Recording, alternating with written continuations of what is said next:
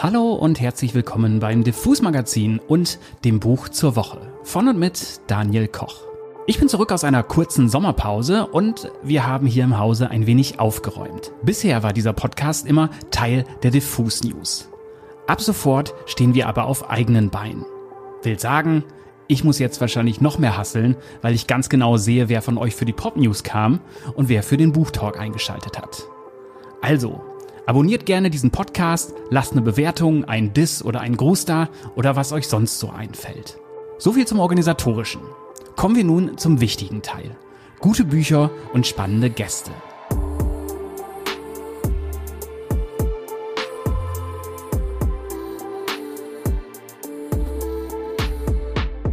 Ich möchte euch heute nämlich den frisch bei Ulstein veröffentlichten Roman Vorglühen vorstellen und gleich mit den beiden Autoren sprechen. Das wäre einmal Rasmus Engler, den man von Bands wie Bierbeben, Gary und Herrenmagazin kennt. Und dann wäre da Jan Müller, Tokotronic-Mitglied und Host des Podcasts Reflektor. Die beiden haben einen Roman geschrieben und werfen uns in Vorglühen ins Hamburg des Jahres 1994. Ein Ort und eine Zeit, die für beide prägend waren. In Vorglühen tun wir die meiste Zeit exakt das, was der geile Titel verspricht. Wir saufen uns in Stimmung oder darüber hinaus, ziehen an der Seite des jungen Albert Bremers über den Kiez und durch die gerade aufblühende Indie-Szene. Und wir treffen dabei einen Haufen schräger Vögel aus der Kategorie Menschen, die man sich wirklich so nicht ausdenken kann. Trotzdem, das sollte man an dieser Stelle sagen, haben Rasmus und Jan natürlich einen Roman geschrieben. Wir sind hier im Bereich der Fiktion. Hier gibt's also keine verkappte Frühtokos-Biografie oder St. Pauli-Gossip, sondern Charaktere, die zwar ungefähr oder exakt so an Hamburger Tresen standen, aber ein wenig fiktionalisiert und auf jeden Fall natürlich unbenannt wurden. Wie viel Wahrheit in diesen Figuren steckt, das erklären uns die beiden gleich im Interview selbst. Albert Bremer, der nicht direkt der Ich-Erzähler ist, sondern sowas wie die Hauptfigur, ist dabei eher unser amüsanter Tourguide als jetzt ein überpräsenter Charakter. Wir können zwar an seiner aufblühenden Musikleidenschaft teilhaben, aber das Buch wird erstaunlicherweise eher dann besonders lustig, wenn er sich zurückhält und dem liebevollen und seltsamen Personal die Bühne überlässt.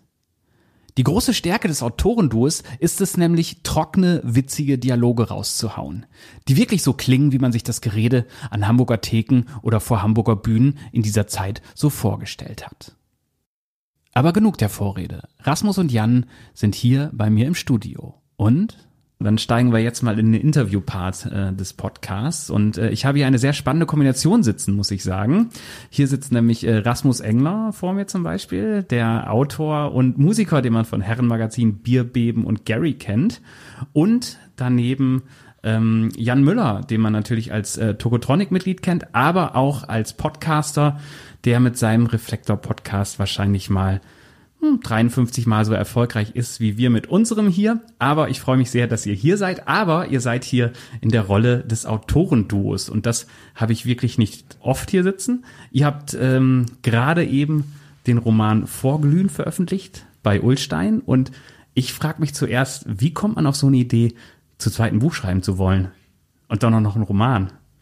Leg mal los. Okay, ja. Also erstmal danke für die Einladung. Ne? Sagen wir beide, oder? Ja, ja. ja. Bitte gerne.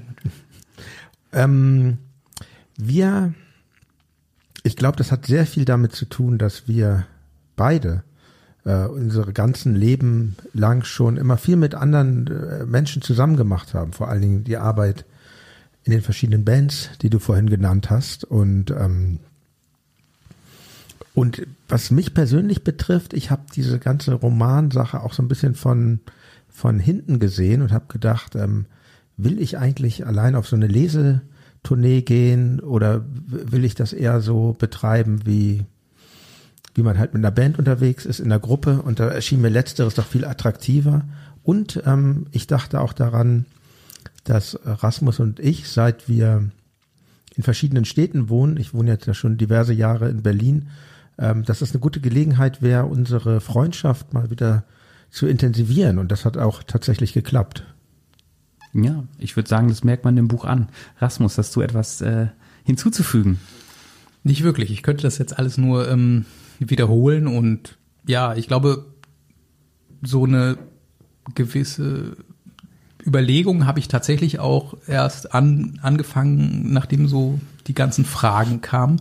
Aber ich glaube, ich hätte ähm, weder Lust noch Zeit noch Interesse gehabt, das Ganze allein zu machen. Und vor allem hätte ich die Motivation auch nicht gehabt. Und ich denke, da hat Jan schon vollkommen recht. Ähm, man kommt halt aus so einem extrem demokratischen Kontext, wo alle immer gemeinsam an irgendwas rumwurscheln, zu dritt, zu viert, zu zweit oder was auch immer, in irgendwelchen Konstellationen. Und ähm, ja, also wir sind beide, glaube ich, nicht so der, der, der Prototyp des, ähm, des, des, des, äh, sage ich jetzt mal, des äh, des Hexenmeisters, der da irgendwie so allein in seiner Kammer vor sich hin alchemisiert. Also das ist, glaube ich, für uns beide überhaupt gar kein, gar keine Maßgabe. Und obwohl du deine Parts ja tatsächlich in so einer beeindruckenden Kammer hinter deiner Küche geschrieben hast. Ne? Eine ja, Schreibkammer. ja, also wirklich so ein ja, kleines stimmt, Kämmerlein. Wie man sie so aus den alten französischen Romanen kennt. Natürlich, so. genau. Der elende Koben. Ja, genau. Das, ähm, aber da habe ich auch kurz vorher noch äh, mit mit ähm, Eric Romer drüber gesprochen äh, so und ähm, mit Salvador Dali, damit das alles das, was ich gerade ausgeschlossen habe, das genialische Künstlersubjekt äh, doch wieder seine ähm, seine Möglichkeit bekommt. Das finde ich eigentlich einen sehr schönen Zugang, weil das ähm, ich habe kreatives Schreiben studiert damals und dann wurden wir mal bei so einem ganz angesehenen Lektor des Luchterhand Verlages dann irgendwie eingeladen und der sagte dann so, man hat so ein Idealbild vom viel denkenden Schriftsteller, aber was alle immer so vergessen oder von der Schriftstellerin ist halt, dass man auch sehr viel Zeit auf seinem Hintern verbringt am Schreibtisch und Kämpfe mit sich selbst äh, auskämpft. Deswegen finde ich schön, dass ihr das so als Teamsport angeht und ich meine, bei guten Serien funktioniert es ja auch, dass man dann mit mehreren ähm, Leuten so schreibt. Aber ähm, du hast es gerade schon gesagt, Jan, ähm, ihr habt eure Freundschaft wieder aufleben lassen, aber ich habe mich so gefragt, wir sind natürlich alle in so einer gewissen, wie soll ich sagen, Indie-Bubble unterwegs und man kennt sich und man sieht sich. Äh, aber das ist ja schon eine sehr enge Beziehung bei euch, eine sehr enge Freundschaft. Könnt ihr mal äh, kurz rekapitulieren, äh, wie ihr euch eigentlich kennengelernt habt und zu welcher Zeit das war? Ich würde sagen, Jan, fang mal an, weil du kannst dich bestimmt an mehr an, an mehr erinnern, als ich es tue. Das sind so Zeiten, die man dann vielleicht mhm. im Detail vergisst. Das war 1998. Ich war mit unseren seitdem, kann man sagen, gemeinsamen Freund Thomas Köster, ähm, ein, war damals schon Booking-Agent? Ich glaube, ja. Ich, wir waren jedenfalls auf dem Rolling Stones Konzert, weil ähm, meine Eltern hatten mir die Karten geschenkt, die sind krank geworden und konnten da nicht hin. Da dachte ich mir, das schaue ich mir mal an. Hat sich auch gelohnt, muss ich sagen. Rolling Stones sind ja eine Band, die immer besser werden, ganz anders als ihr Ruf. Wie ein guter Wein. Ja, genau. Ähm, nee, es war, die Band war echt gut, aber es war trotzdem traurig, weil das Publikum hat so seiner Vergangenheit hinterhergeschaut. Okay, ich, ich schweife ab. Hört, hört. Und dann auf dem Rückweg, ähm, das war in, auf der Trabrennbahn in Bahrenfeld, glaube ich, das Konzert, Hamburg-Bahrenfeld.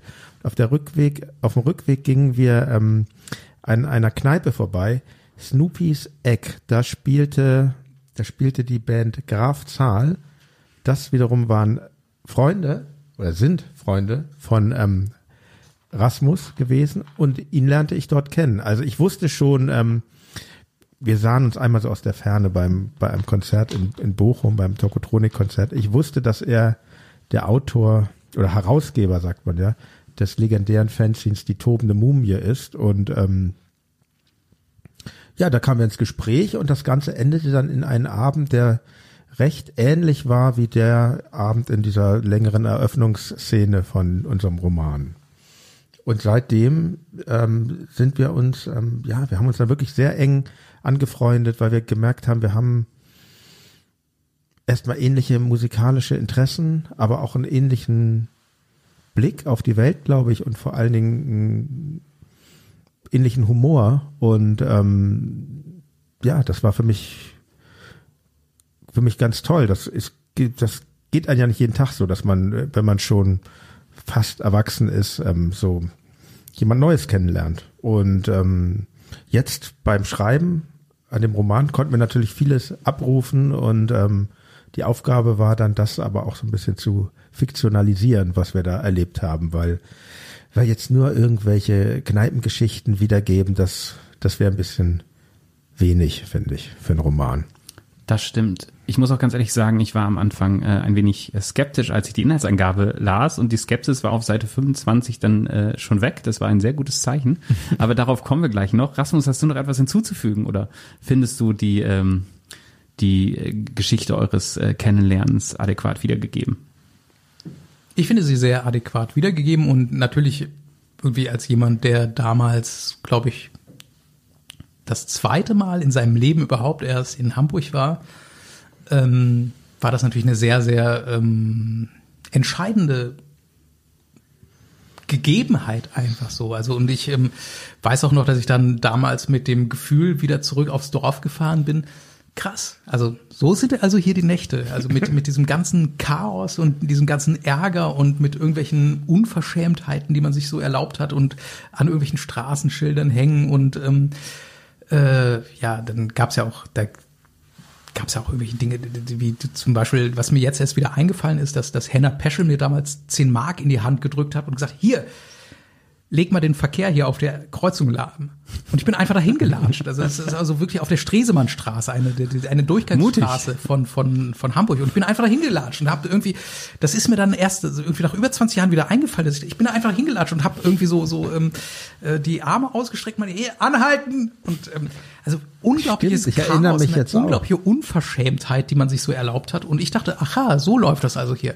Und als ich dann nach Hamburg gezogen bin, war aber alles viel, viel profaner.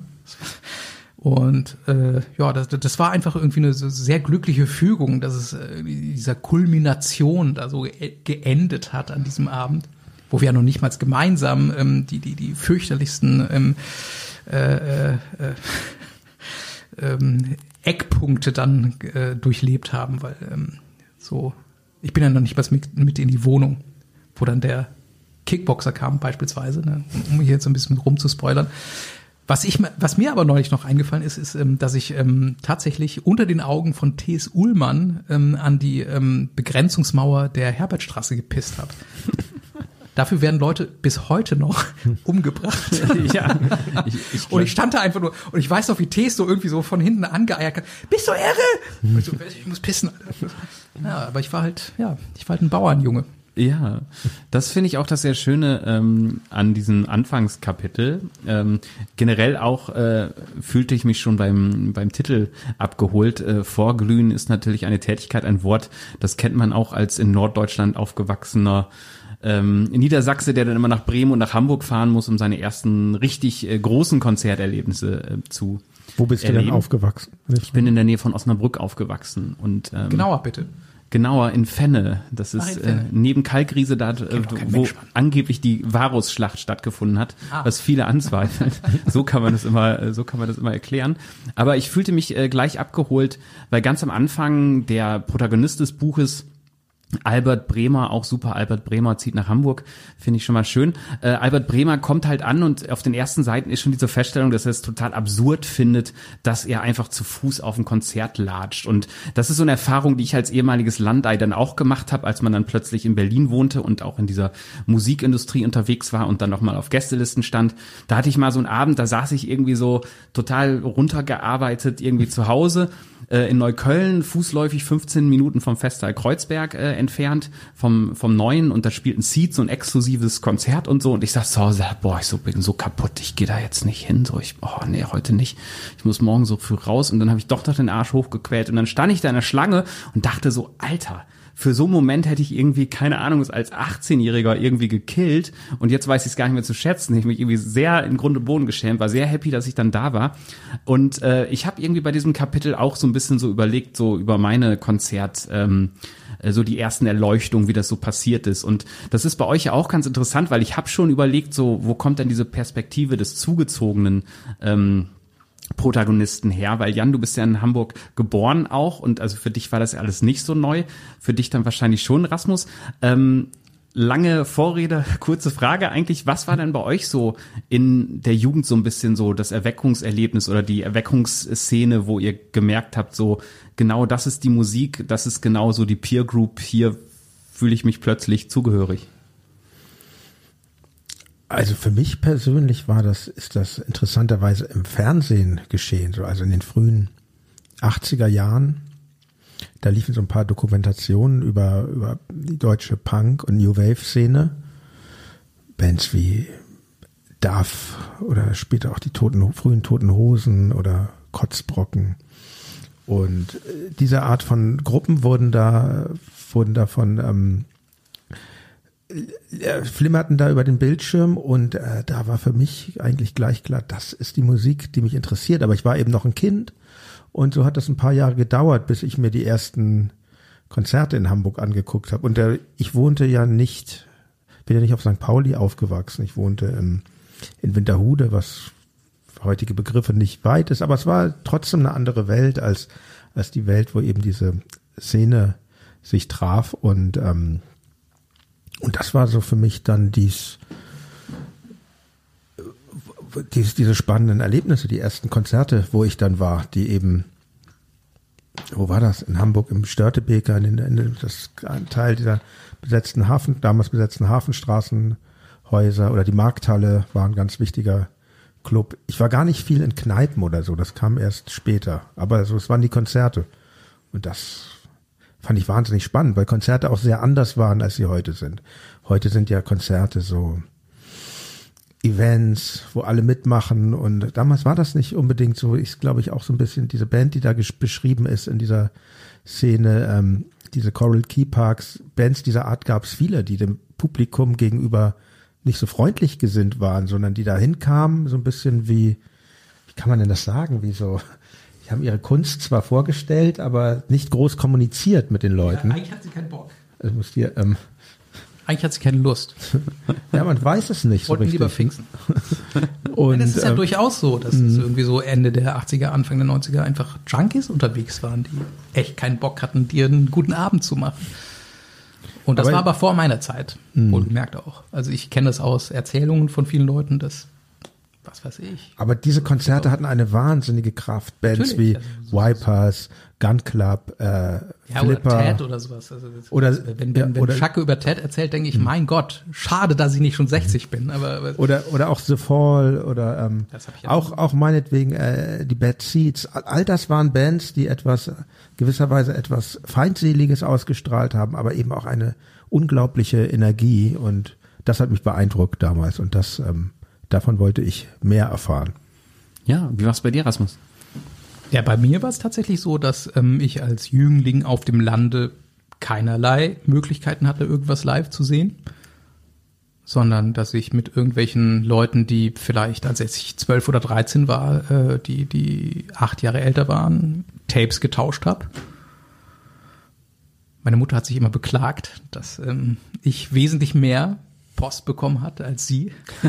äh, ja, aber das war wirklich tatsächlich für mich der einzige, äh, die einzige Möglichkeit, Input zu haben. Und ähm, bevor ich so 15, 16 war, sind wir auch nicht auf Konzerte gefahren, weil bevor ich 15, 16 war, waren meine Kumpels nicht 18, sprich, ähm, sie konnten äh, nicht irgendwo hinfahren.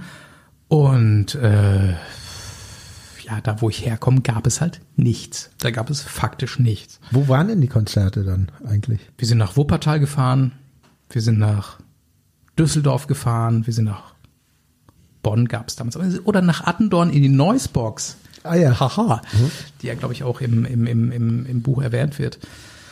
Ähm, sprich, wir waren ähm, aufgrund der Tatsache, dass das Oberbergische Land halt zwischen allem liegt, ähm, nicht nur in einer Wetterscheide, wo die ganze Zeit ähm, Regen ist, sondern auch in einer absoluten, ähm, also das ist ja eine kulturelle unglaubliche Nullnummer. Das ist ja schlimmer als Gütersloh oder Wilhelmshaven oder sowas.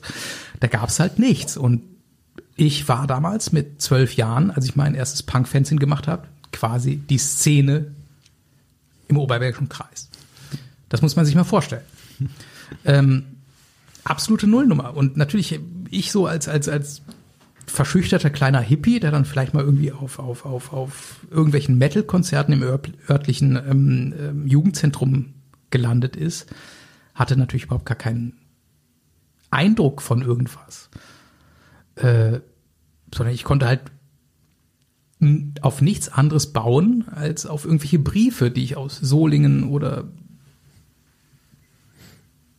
was weiß ich. Also ich habe halt wirklich jeden Tag irgendwelche Briefe von irgendwelchen Punks und, und Hippie-Punks aus der Republik bekommen. Und Das wäre noch ein schönes Tapes weiteres so Buch. Ja, das machen wir dann danach. Sehr gut. Zum Glück habe ich alles weggeschmissen. Verdammt. Ja, aber es war halt ähm, ja es eine absolut groteske Situation einfach, in der man sich befunden hat. Also die die auch überhaupt nichts mit, ähm, glaube ich, so mit der normalen ähm, Biografie von irgendwelchen Kleinstadtpunks zu tun hat, weil ich habe halt tatsächlich noch am einem Tag äh, äh, Tape-Sampler gemacht und bin dann abends rausgegangen und habe mit unseren Nachbarn die Kühe zusammengetrieben. Das ist kein Witz. Ne? Das, war halt so mein Leben. So, das ist, ja. Hast du manchmal in Hamburg dann das äh, Kühe zusammentreiben vermisst? Wenn du in einer kleinen Wohnung da hingst? Ja, Das glaube ich sofort. definitiv. Und wir haben noch ähm, Kartoffelfelder umgegraben.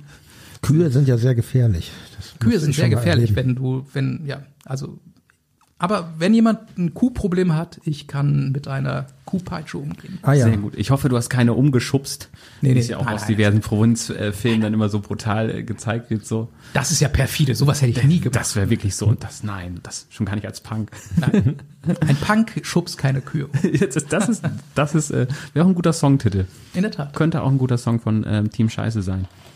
Ja, ähm, ich habe es vorhin schon ein bisschen so angedeutet. Ich habe anfangs, als ich ähm, gelesen habe, dass es ein Buch geben wird, das halt ins Hamburg der 90er Jahre taucht, also 94 geht's ja, glaube ich, los, wenn ich das richtig äh, in Erinnerung habe.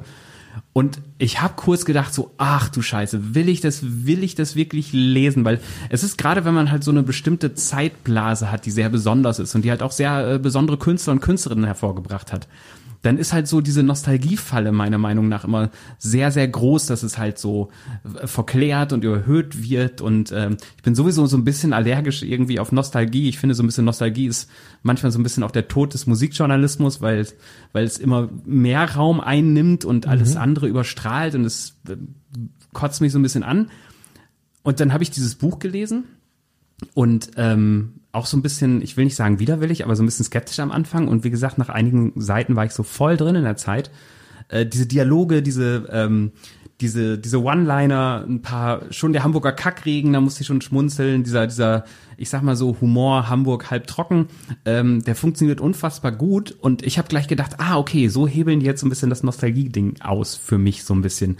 Äh, ist das eine Überlegung, die ihr auch als Protagonisten der Zeit, die ihr da ja auch erzählt und wie ihr es ja auch selber sagt, dass ihr da auch schon so vergangenen Zeiten so nachfühlt, war das ein Thema, was euch beim Schreiben des Buches irgendwie sehr beschäftigt hat, so nach dem Motto, wie, wie kriegt man das unterhaltsam hin, dass man halt einen spannenden, schnell getakteten, lustigen Roman hat und nicht das Hamburg im Jahre 1994, hier passiert Historisches.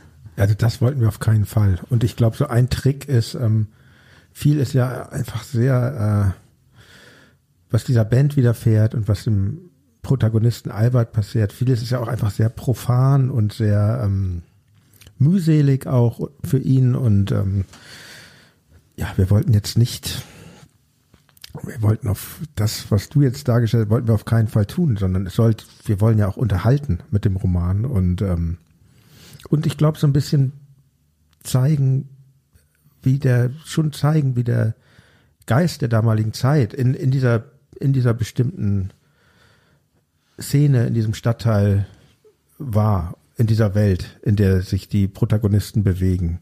Und, aber im Grunde ist das eine Geschichte, die zwischen jungen Menschen heute noch genauso passieren kann. Das ist mir auch ganz wichtig. Es gibt nur eben einige äh, Dinge, die heute anders sind. Es gibt viel mehr moderne Technik als damals. Es gibt Funktelefonie, es gibt äh, Internet. Das war alles damals, das deshalb vielleicht auch 94 und nicht 99 oder so. Das war alles kurz bevor dieser technische Umbruch kam. Ich glaube, es gab das Internet schon, aber es war sehr, sehr kompliziert da irgendwie. Das war doch wirklich ein, ein, ein, ein so eine eher so eine Art ähm, äh, Mythos Ja. für ähm, Leute, die militärisch tätig waren oder sowas. Ja, und man hat dann, wenn man es dann hatte, hat man die Adresse eines Clubs auf dem Nadeldrucker ausgedruckt und dann ins Auto gepackt, neben den Falkplan. Genau, So oder, oder, oder er grundsätzlich auf jeden Fall sowas wie ähm, rasmus.engler at ähm, uni at äh, Punkt dot äh, Lüneburg edu dot iv.de com. Dort. Ja. Das waren so die Mailadressen, wo man seine Genau. Punk-Fanzines Oder, bestellt hat. damit genau. auf möglich keiner schreibt. Ja. ja, genau. Da, da erinnere ich mich aber tatsächlich noch, dass damals wirklich Leute per Brief ähm, ähm, einem die E-Mail-Adresse geschrieben haben, wo man das, äh, ja, hau ab. Ja, Das, das hat keine Zukunft, habe ich damals gedacht. ja, ja. Kann ich mich noch dran erinnern. Ja, habe ich mich geirrt. Entschuldigung, Thorsten. Ja, und später hatte man dann so, ich hatte dann eine, eine Mixtape-Freundin aus dem Intro-Forum. Das war dann auch noch so eine gewisse äh, Zeit, die dann halt sehr, sehr wichtig für meine musikalische Prägung war. Ähm, aber ähm, ich fand sehr schön, also ich habe es gerade schon gesagt, bei diesem Roman, es ist sehr viel Dialog, es gibt sehr viele, ich sage mal, äh, kreative sprechende Namen, also die Band zum Beispiel, die da ganz am Anfang spielt, ähm, die gibt's glaube ich in der Realität nicht, aber es gibt ein sehr gutes Jazzalbum, das so heißt. Ähm, das ist wahrscheinlich reiner Zufall. Das ist tatsächlich Zufall. Das ist tatsächlich Zufall. Oder? Also Coral Key Parks meinst du? Genau. Das war deine Idee, Jan. Ja. Ich kann da nichts zu sagen. Ich, also wenn man Coral Key Parks, man kann entschlüsseln, welche Band wir damit verschlüsselt haben. Aber ähm, das ist Das muss man kompliziert. natürlich auch wollen. Das kann man mal als Preisrätsel. Das wäre jetzt natürlich äh, auch die naheliegendste Frage jetzt. Äh, ihr habt es ja gerade schon angedeutet, es wurden halt auch reale Begebenheiten irgendwie fiktionalisiert. Und ähm, könnt ihr ungefähr so ein bisschen sagen, wie so die Anteile Realität und Fiktion da ähm, äh, verteilt sind? Weil das, da muss man ja auch schon ein bisschen was sagen. Ihr seid ja schon auch, äh, auch als, als, als Musiker geschätzt und bekannt und da werden sicherlich die ein oder anderen Nerds dann auch reingucken, wie man so erkennen kann. So, wie, wie ist, wie, wie ist da so anteilig? Das ist eine sehr gute Frage. Ähm, also was die ähm, Vorkommnisse betrifft, ist der äh, äh, Anteil auf jeden Fall wesentlich geringer, als was die Personen betrifft. Und was die Personen betrifft, sagen wir mal nix, weil ich es höchst interessant finde, ob die entsprechenden Personen in der Lage sind, da vielleicht sich selbst zu erkennen. ja, so, so vielleicht so eine gewisse Kohärenz aufzumachen oder keine Ahnung. Ähm, nee, also tatsächlich haben wir uns natürlich ähm, aufgrund der Tatsache, dass man seinerzeit Leute kannte, die, die man sich wirklich nicht ausdenken konnte, haben uns davon ähm, sehr deutlich inspirieren lassen. Das ist auf jeden Fall der Fall. Aber was ähm, die äh, Geschichten betrifft, da gibt es, glaube ich, verhältnismäßig wenig. Äh, Ja, das war uns auch, das, das, war das haben wir uns wirklich alles ausgedacht. Also wir haben wirklich die, ähm, die geografischen und ähm, personalen Eckpunkte einfach so bestimmt und die ganze Geschichte ist dann aber er, erstunken und erlogen.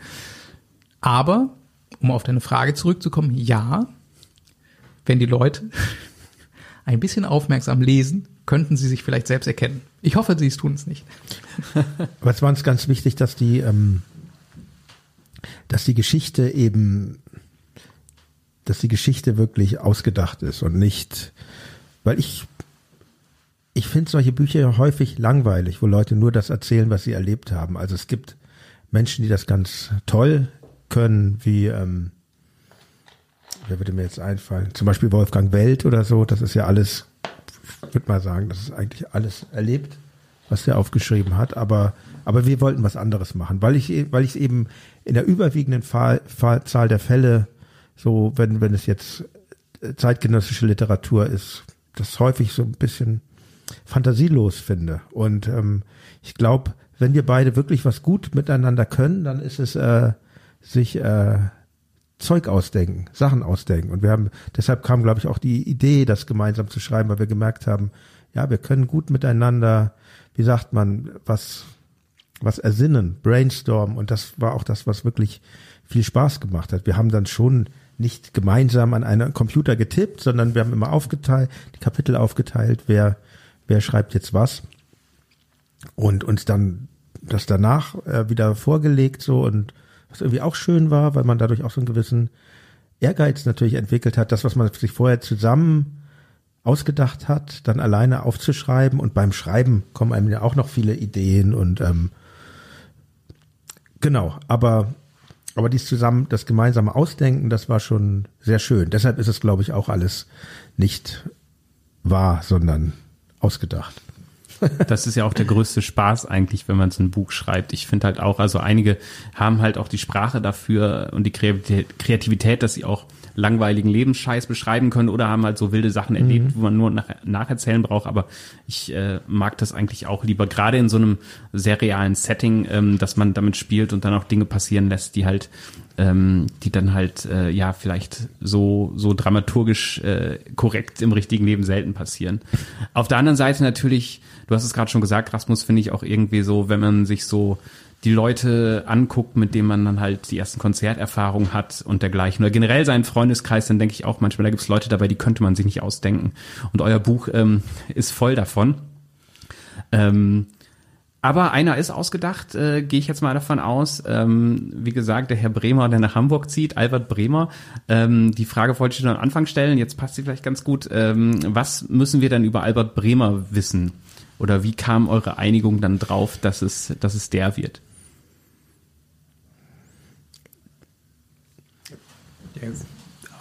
Schon wieder eine sehr gute Frage. Also ich. Dankeschön. Ähm, ich glaube, Albert war so als,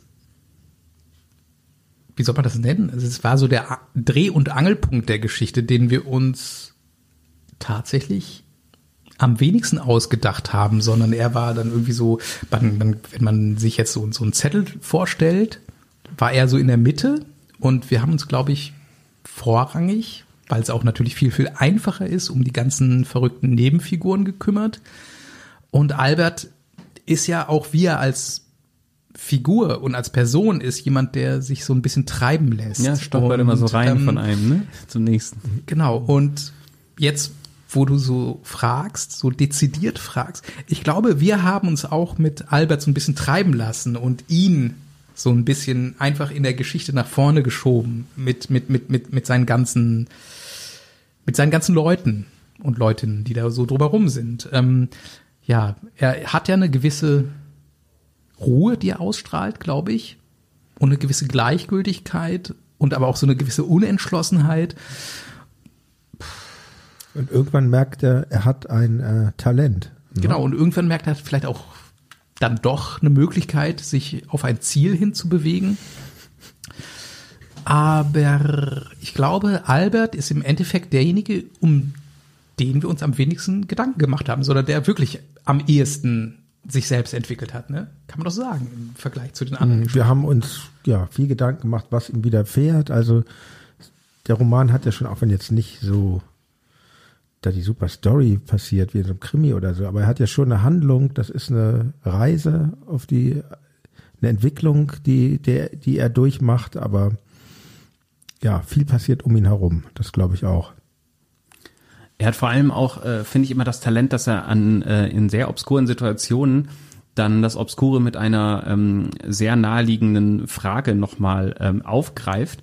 Und ich habe jetzt ähm, einen Punkt, den ich sehr lustig fand und ähm, da das auch ein Umfeld ist, wo ihr ja auch im richtigen Leben unterwegs wart, nämlich die, äh, die wunderbare Welt des Musikmachens. Einmal stellt er ähm, macht er die Feststellung, als er mit der Band zusammen ist, wo es darum geht, so, hey, ich kenne einen beim Musikfernsehen, dann müssen wir hier das, ne, das Video, es muss aber auch knallen, so, und dann sagt er, aber wenn wir ein Musikvideo machen, müssen wir das Lied doch erstmal aufnehmen, oder? ähm, und da habe ich halt gedacht, so, ähm, mir kam halt so, ich kam halt auch so Mitte, Ende 90er in diese Indie-Welt dann rein und dann so Nullerjahre etwas mehr, dass man die Hintergründe da erblickt hat und ähm, da passieren ja auch einige sehr obskure Dinge in dieser Musikwelt und so. Ähm, deswegen jetzt mal aus dem Buch rausgefragt, in euer Leben reingefragt, was war denn in der Zeit vielleicht so das Obskurste, was euch selbst so in diesem Musikersein widerfahren ist? Habt ihr da so eine Geschichte in Erinnerung? Oh. Leider Wo anfangen? Ja. Leider Du ja. hast eine, sehr gut, da kann ich das schon gut, lange äh, Gut, gut angeteasert also, hier. Äh, ja, also es, ähm, wie er wahrscheinlich ähm, für jeden offen zugänglich ist, ähm, war ja so die erste Band, mit der ich seinerzeit ähm, überhaupt irgendwie ähm, über das ähm, normale Deutschpunk und Tapewesen hinausgekommen bin, war ja ähm, die Band Gary mit dem damals sehr, sehr erfolgreichen und in äh, jeder Scheißpresse unterwegs gewesen seienden Schauspieler Robert Stadelober. Und ähm, ja, wir haben uns das alles nicht ausgedacht und wir haben das auch alles nicht geplant, aber eine Sache, die beispielsweise sehr bescheuert war, äh, war, dass wir bei MTV waren und ähm, äh, Maxi-CDs unterschreiben mussten. Das muss man sich mal vorstellen. Maxi-CDs, ne? Also das ist das gescheitertste Format aller Zeiten. Damit klingt es automatisch jetzt sehr alt. Ja, ich hoffe es. Ich rede ja auch von ganz alt. Und ähm, naja, es war halt irgendwie bei MTV in München und ähm, ähm, wir hatten halt so eine Handvoll Maxi-CDs und ich habe über, ich habe die halt so ähm, ähm, herausgenommen, also die die die Innencover von Maxi-CDs. Leute, die jetzt so 60 bis 80 Jahre sind, werden vielleicht wissen, dass die Innencover von Maxi-CDs grundsätzlich nicht bedruckt waren. Und ich habe überall halt ein Dead Kennedys ähm, Zitat reingeschrieben. MTV Get Off the Air das waren fünf Maxi-CDs, wo ich ähm, auf fünf Maxi-CD-In-Cover dann MTV Get Off the Air geschrieben habe. Fand ich damals witzig als äh, 20-jähriger Finde ich heute noch wichtig, äh, witzig. Wichtig und, und, wichtig. witzig, Äh, genau. auf jeden Fall. Jedenfalls Hat dann auch fast gut funktioniert. hat sehr gut funktioniert. Jedenfalls war danach erstmal irgendwie so Funkstille und dann irgendwann kam jemand an vom Management und meinte, was sollte das? so, ich, was sollte was? Also das war wirklich Wochen später. Ja, das ist total klar, dass die jetzt so sauer sind. Und ich meine, ich konnte mich da echt nicht mehr dran erinnern. Und da, also es ist halt so behämmert. Also das war halt so so so so so eine Mischung aus. äh, Man hat irgendwie so die Eitelkeit von irgendwelchen Leuten mit einem kleinen Scherz herausgefordert und darüber hinaus aber noch mit ähm, mit einem Zitat einer der wichtigsten Punkbands aller Zeiten. Also das das das muss man selbst als äh, Angestellter von MTV 2001 muss man das doch irgendwie verstehen, dass man Dead Kennedys Zitate reintut. Ne? Hat natürlich keiner verstanden, weil die alle die Dead Kennedys nicht kannten. Sprich, irgendjemand kam dann zu mir und meinte, so, so, so mit, mit, mit so einer Mischung aus, aus Depression und Vorwurf, so, ja, was sollte denn das damals? Und ich, ich konnte mich halt echt nicht dran erinnern. Ja, und ja aber so, so aus, diese Mischung aus, aus unmöglich. völliger, ja, es tut mir auch bis heute sehr leid und ich möchte Ja. mich auch bei dir, Jan, dafür Ja. entschuldigen, dass wir jetzt wahrscheinlich kein, ähm, bei, Weißt bei, du, ohne ähm, MTV 120 Minutes kein Book-Feature bekommen. Es tut mir alles super leid und auch, dass, dass, dass Ray Cokes uns äh, äh, den Stinkefinger zeigt, tut mir auch super leid. Das hast du dir damals eingebaut. Hättest, Ja, das hätte, ich. hättest du hätte sehen ich können. das damals gewusst, dann hätte ich mir selbst als jugendlicher Punk gesagt, pass auf, Freundchen, du musst mehr mitspielen. genau. Ja. Naja, aber es ist also so, das, das ist mir neulich einfach so in den Sinn gekommen, wo ich dachte, was für eine groteske Schwachsinns äh, äh, also, wie das Situation und ja, Idee? Nein, nein, nein, also Beides? eher so, so, so, so eine Schlange, ne? so, so irgendwie ist das so, so eine inein, sich ineinandergreifende, äh, sich selbst beißende Schlange. So, völliger Unsinn eigentlich, aber da waren Leute richtig beleidigt. Das, Wegen so einem Quatsch. ich wollte gerade sagen, das ging damals noch. Ja, genau, genau. Du hast vollkommen recht. Damals Ja. ging es noch, Leute mit so einem Unsinn zu beleidigen. Ja. War MTV und die Plattenfirma sind sauer. Da muss man heute manchmal mehr machen. Ja. Oder weniger, je nachdem. Richtig. Also da müsste man heute wahrscheinlich mit Tränengas arbeiten, also damit sich überhaupt jemand aufregt. Aber ja, das, das fällt mir so ein. Das fällt mir auch nur ein, weil es mir neulich eingefallen ist. Gibt es bei dir eine ähnliche Geschichte, Jan? Oder halt äh, jetzt nicht so eine, äh, muss jetzt nicht die, äh, die große Punk-Keule äh, äh, Keule sein? Ich erzähle mal, was ich, was, was, was ich positiv gefunden habe Mhm. mit Auto, im Zusammenhang mit Autogrammen. Ähm, das war nach dem Konzert, ich glaube, wir haben in der Kulturbrauerei gespielt mit Tokotronic 1995, schätze ich mal. Auf jeden Fall hingen wir am nächsten Tag ähm, da irgendwie, da war so ein Café, da sah ja Berlin noch sehr anders aus. Am, wir haben da irgendwo in der Nähe geschlafen, am, da am, an diesem Wasserturmplatz in Prenzlauer Berg. Heute glatt geleckt wie nichts, damals noch ziemlich äh, rau. Und da kam, da kam so eine Horde Teenager, Teenager-Mädchen, kann man sagen, vorbei und ähm, hatten irgendwelche Zettel, also jetzt keine CDs von uns, keine, auch keine Maxi-CDs. Und ähm, meinten dann zueinander, ah, da sitzen ja die von Tokotronic. Und kamen dann zu uns und meinten, könnt ihr mal euren Namen hier ruffkrakeln? Und ähm, das war eine sehr gute Autogrammanfrage, eigentlich die Voll. beste. Ja. Voll. Es gibt so eine schöne Zeile. Ohne Bitte auch übrigens. Ja, es gibt so eine schöne Zeile von, äh, von dem Rapper und Texter Sierra Final, der mal geschrieben hat über Berliner, wir sind vornrum scheiß, aber hintenrum nett. Das fand ich immer noch eine der Ja. treffendsten Beschreibungen. Das schwingt ja jetzt auch so ein bisschen mit. Ja, fand ich gut. Ich finde das eh immer gut, wenn Leute in, in ähm, zusammen in, zum Zusammentreffen auf ihre Musi musikalischen Vorbilder oder wie nennt man äh, auf, auf Leute, die sie gut finden, des, dessen Musik sie gut finden, wenn die nicht zu viel Respekt und zu viel Unterwürfigkeit einem entgegenbringen, sondern durchaus so eine gewisse Patzigkeit. Das mag ich sehr. Ja.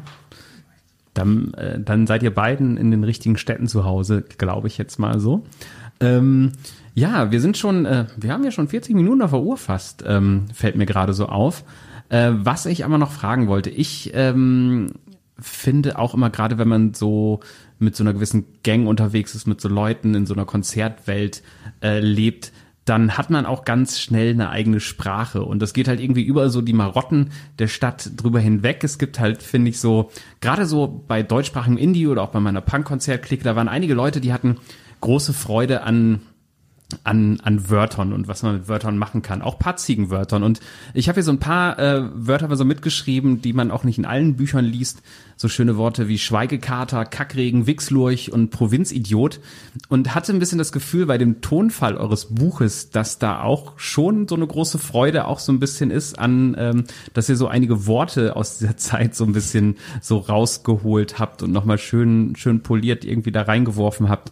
Äh, ist das ein bisschen so? Also ist vielleicht auch bei der Arbeit an dem Buch äh, euch da noch die ein oder andere Vokabel von damals eingefallen oder Leute, die halt, bei mir waren es häufig Leute, die halt irgendwie so, ein Kumpel von mir zum Beispiel, der brauchte immer nur das Wort Bock und dann ein anderes Wort, der hat dann immer so Bockbier, Bockbar, Bockkonzert, Bock los. Ähm, und da gab es einige, die so Marotten hatten. Ähm, gab es bei euch da auch so, äh, so ein paar sprachliche Marotten oder ein paar Worte, die euch jetzt irgendwie in der Arbeit wieder plötzlich rauskamen? Oder redet ihr immer noch immer so? Naja, so wie du das jetzt ähm, darstellst, vollkommen richtig übrigens darstellst, ähm, geht es ja darum, dass bestimmte Personen bestimmte Vokabeln benutzen. Und ähm, für mich war es auf jeden Fall so, dass ähm, ich mir die Personen besser vorstellen kann, wenn ich mir vorstelle, wie sie reden. Und ähm, die drei bis vier Beispiele, die du gerade genannt hast, die gehören ja auch ganz explizit zu bestimmten Personen. Und ja, definitiv ist es so, dass man, also dass das für mich auf jeden Fall so ist, dass so eine Sprache, ein Ausdruck und ein Vokabular definitiv mit Gesichtern äh, zusammenhängt, die ich mir vorstelle, wenn ich schreibe. Und es war auf jeden Fall, als ich Jugendlicher war. Als ich Jugendlicher war, war es auf jeden Fall so, dass wir uns ähm, auf, auf dem Dorf irgendwie so ein gewisses Vokabular an, angeeignet hatten. Das ist auf jeden Fall der Fall und deswegen achte ich auch sehr darauf, wie andere Leute sprechen. Und deswegen ist die Art und Weise, wie andere Leute sprechen, für mich sehr wichtig, dafür Leute einzuordnen. Ähm, also wenn jemand sagt, ähm, was weiß ich, wenn jemand beispielsweise im laufenden Text nicht sagt damals, sondern Weiland, werde ich halt ganz hellhörig. Das ist natürlich für dann für die Person völlig äh, unwichtig, ne? Aber dann denke ich, okay, das das ist jemand, der anders denkt oder die anders denkt.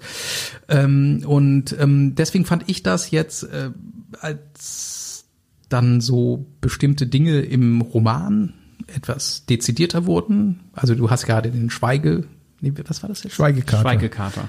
Das sagte Harm, ne? Nee. Wer ja, sagte das? Nein, das sagt, sagt Gerd. Also nicht Ach Gerd. ja, genau, richtig, genau. sondern, das, das ähm, hätte das, Hardy. Hardy sagt das richtig, exakt, ja. Der Ja Tätowierer. klar, genau, natürlich. Aber natürlich kann ich mir dann über, über solche Vokabeln ähm, die Person besser vorstellen, wie sie da steht und ähm, was sagt. Und ja.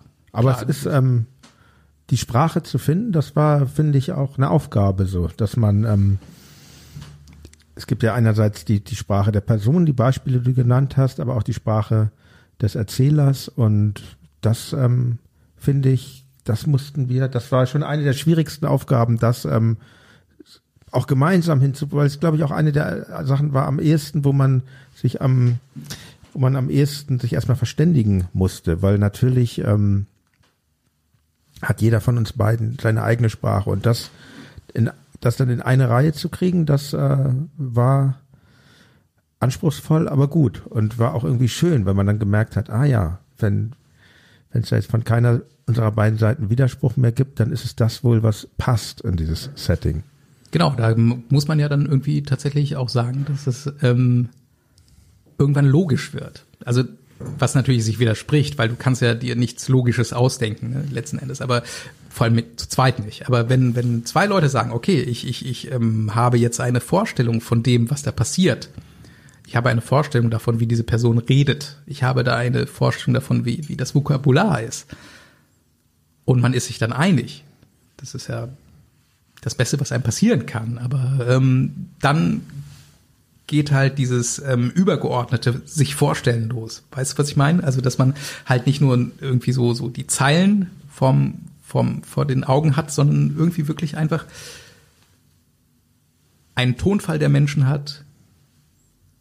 Du kannst dir die Mimik und Gestik der Menschen vorstellen, obwohl du dir die Menschen, die Figuren die Protagonisten gemeinsam ausgedacht haben. Das fand ich schon sehr abgefahren dann.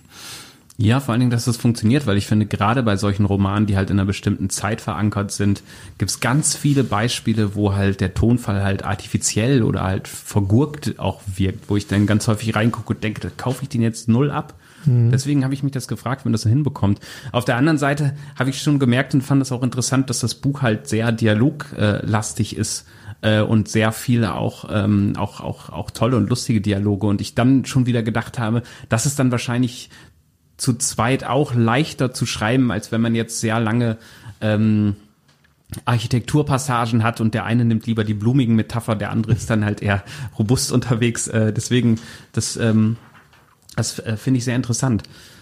Ähm, ja, wir sind dann auch schon bei der letzten Frage ähm, angelangt. Äh, und zwar fand ich es ganz spannend, wenn man jetzt einen Roman schreibt, der in Hamburg in einer bestimmten Zeit spielt, ist man, ob man das will oder nicht, finde ich auch immer so ein bisschen so eine Konkurrenz zu anderen Hamburg-Romanen.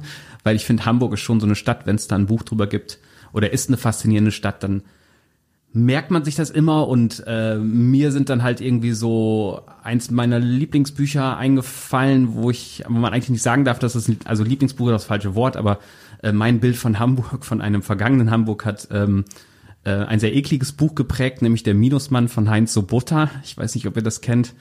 Ähm, so Kiezgeschichten ähm, der ganz brutalen Sorte. Ich kenn's nicht, nee, nee. Ich äh, kann's. Kennst es? Kann's euch mal, war in den 70ern so ein bisschen Skandal, weil der war halt auch im Knast mhm. und er hat das im Knast geschrieben und der war halt jemand, der quasi, ähm, der war Zuhälter und das war derjenige, der quasi halt ähm, einige der Frauen, die dann auf den Strich geschickt wurden, quasi auch gebrochen hat, hieß es damals. Und das war schon zu einer Zeit, wo halt dieser Kiez schon so glorifiziert wurde. Und deswegen wurde das Buch einerseits sehr dankbar aufgenommen, weil das das halt so ein bisschen zerschossen hat, aber auf der anderen mhm. Seite war da natürlich eine wahnsinnig toxische, eklige Figur, ein riesen Arschloch und ein guter Autor. Und diese Faszination war es so ein bisschen so. Und man hat natürlich diesen harten Kiez da kennengelernt.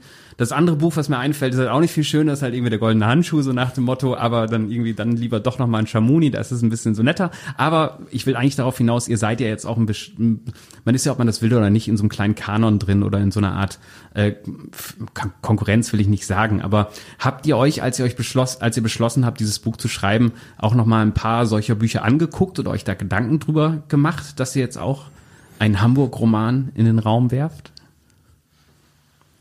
Also ich habe es dezidiert vermieden. Guter Plan, glaube ich. Ähm, weil ich glaube, egal wie man diese Frage jetzt beantwortet, sie ist immer irgendwie eitel. Also wenn ich jetzt sage, ja, ich fand jetzt den und den Autor oder diese Autorin wahnsinnig inspirierend, klopft man sich nur auf die Schulter. Und wenn man behauptet, nein, ich habe nichts dazu gelesen, klopft man sich auch nur auf die Schulter.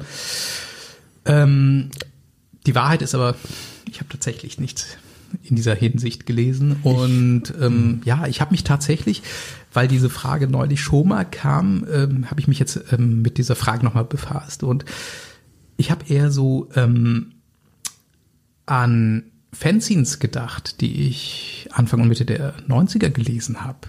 Das ist mir aber erst aufgefallen, als die Frage kam.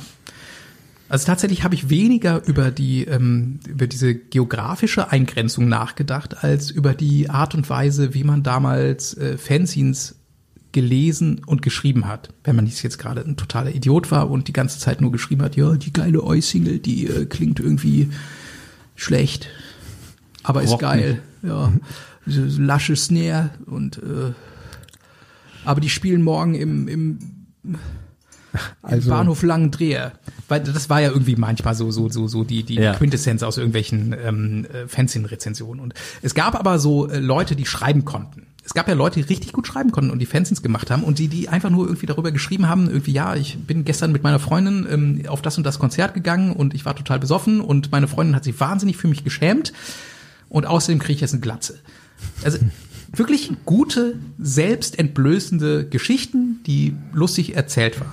Irgendwie. Und das ist irgendwie so das, wo ich versucht habe, wenn ich geschrieben habe, ich weiß nicht, wie Jan das getan hat, dran anzuknüpfen. Also Leute, die Anfang, Mitte der 90er gute Fanzines gemacht haben. Das war irgendwie so eigentlich die Idee, wo ich versucht habe, mich ein bisschen zu orientieren, weil das damals so, als ich angefangen habe zu schreiben, meine Vorbilder waren. Cool. Also ich habe viel ähm, Hubert Fichte und Hans-Henny Jahn gelesen. Das merkt man ja wahrscheinlich dem Text Ja, auch klar, an. das mit, ne? zum Beispiel, ja, genau, Jan mit Doppel-N. Sehr gut. Habe ich, habe ich natürlich als, als, als studierter Kulturwissenschaftler schon lang, lang, lange erkannt. Von vornherein klar. Von vornherein klar. Wollte ich jetzt nicht, die Karte wollte ich Und nicht Andreas so. Griffius natürlich noch. Ja. Natürlich. Ja, klar, alles ist eitel. Sehr gut. Ja, Rasmus Jan. Rasmus Jan, Rasmus und Jan wollte ich sagen. Äh, Dann schön, dass ihr da wart und ähm, äh, ich wünsche euch einen sehr guten Start äh, mit eurem Buch. Wenn der Podcast rauskommt, ist das Buch, glaube ich, schon ein paar Tage draußen. Ähm, danke, dass ihr hier wart und äh, ich hoffe, es gibt eine schöne Lesereise mit euch. Gibt's eine? ja, natürlich. Es gibt ähm, im Dezember wird die stattfinden. Ne? Ja, Kann man das schon sagen? Ja. Ja. Kann man dann mit Sicherheit. Euer Verlag wäre ja schon blöd, wenn er die zum Ja, also Verkauf es des gibt Buches zwei- nicht es ankündigen gibt- würde. Es gibt hier, wann, wann kommt, wann kommt der raus, der Podcast? Vielleicht mal. Ähm, der kommt raus Anfang August. Ah ja, Adi, dann können wir ja sagen, also es, es wird hier in Berlin eine, eine, äh, wie nennt man das, Buchpräsentation geben am, am Pfefferberg mit ähm, Ilona Hartmann. Und in, dann wird es in Hamburg auch noch eine geben im Rahmen des Harbourfront Festivals mit dem von Rasmus vorhin schon angesprochenen Robert Stadlober, der uns da befragen wird, und der Band Switcher, die da live spielen wird, im kleinen Saal der Elbphilharmonie. Und dann gehen wir im, Ganz bescheiden. ja, im kleinen Saal. Dann gehen wir im Dezember, gibt, wird es weitere Veranstaltungen geben. Ah ja, da schließt sich jetzt auch ein schöner Kreis, weil Ilona habt ihr ja vielleicht sogar kennengelernt durch das Tokotronic-Interview, das sie für uns bei Diffus gemacht hat. Vielleicht, vielleicht auch nicht. Das ist richtig. Ich kannte sie vorher nicht und das hat sie super gemacht und so kamen wir dann auch auf die Idee. Fanden wir auch. Das ist ja schön. Cool. Dann äh, entlasse ich euch in euren Läng in einen längeren Promotag und äh, besten Dank nochmal. Vielen Dank. Große Ebenso. Freude war das. Dankeschön. Merci. Merci. Tschö. Das war jetzt natürlich ein sehr langer Talk. Aber wir hatten ja eine lange Sommerpause, ihr habt lange nichts von mir gehört und ich fand die beiden einfach so durchgehend interessant und amüsant, dass ich gedacht habe, wir hauen das Ding in Gänze raus. Wenn ihr nun Lust bekommen habt auf ein Vorglühen und eine Zeitreise mit Rasmus Engler und Jan Müller in Hamburg, dann könnt ihr bei uns eines von drei Exemplaren des Buches gewinnen. Danke an den Ullstein Verlag an dieser Stelle. Schickt uns dafür einfach eine Mail mit dem Stichwort Vorglühen und eurer Postadresse an verlosung.diffusmac.de. Eines wollte ich an dieser Stelle eben nochmal sagen, was organisatorisches wieder.